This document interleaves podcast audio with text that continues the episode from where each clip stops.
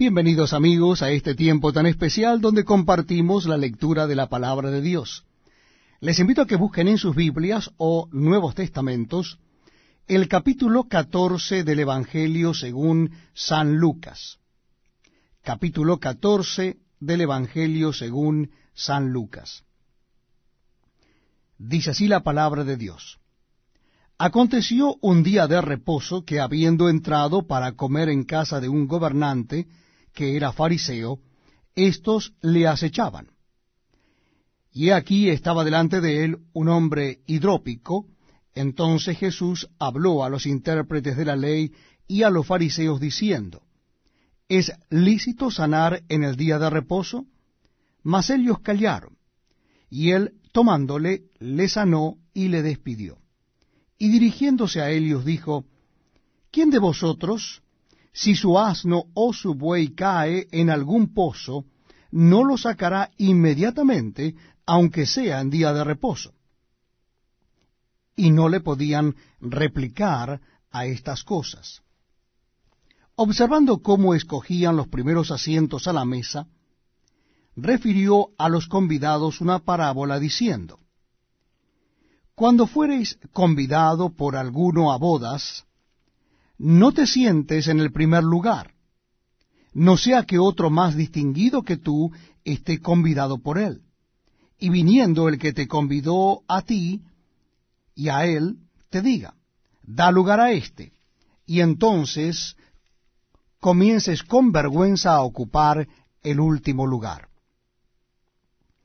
Mas cuando fueres convidado, ve y siéntate en el último lugar para que cuando venga el que te convidó te diga, amigo, sube más arriba. Entonces tendrás gloria delante de los que se sientan contigo a la mesa. Porque cualquiera que se enaltece será humillado, y el que se humilia será enaltecido. Dijo también al que le había convidado, cuando hagas comida o cena, no llames a tus amigos, ni a tus hermanos, ni a tus parientes, ni a vecinos ricos, no sea que ellos a su vez te vuelvan a convidar y seas recompensado. Mas cuando hagas banquete, llama a los pobres, los mancos, los cojos y los ciegos, y serás bienaventurado, porque ellos no te pueden recompensar pero te será recompensado en la resurrección de los justos. Oyendo esto, uno de los que estaban sentados con él a la mesa le dijo, Bienaventurado el que coma pan en el reino de Dios. Entonces Jesús le dijo, Un hombre hizo una gran cena, y convidó a muchos. Y a la hora de la cena envió a su siervo a decir a los convidados, Venid, que ya todo está preparado. Y todos a una comenzaron a excusarse. El primero dijo, he comprado una hacienda y necesito ir a verla, te ruego que me excuses.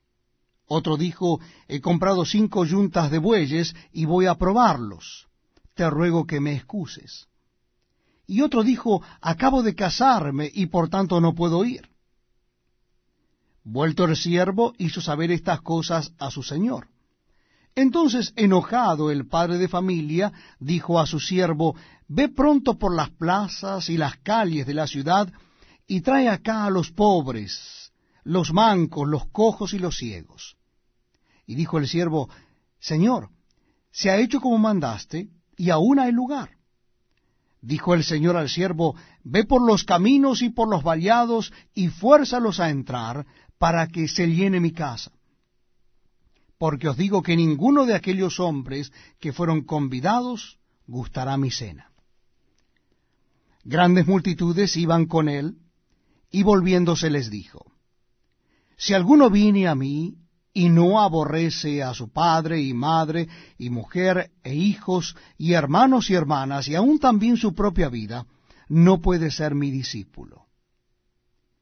Y el que no lleva su cruz y viene en pos de mí, no puede ser mi discípulo. Porque, ¿Quién de vosotros, queriendo edificar una torre, no se sienta primero y calcula los gastos, a ver si tiene lo que necesita para acabarla?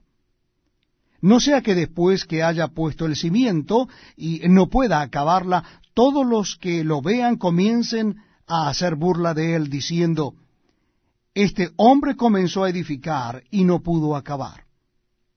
¿O qué rey, al marchar a la guerra, contra otro rey, no se sienta primero y considera si puede hacer frente con diez mil al que viene contra él con veinte mil. Y si no puede, cuando el otro está todavía lejos, le envía una embajada y le pide condiciones de paz. Así pues, cualquiera de vosotros que no renuncia a todo lo que posee, no puede ser mi discípulo. Buena es la sal mas si la sal se hiciere insípida, ¿con qué será sazonada? Ni para la tierra ni para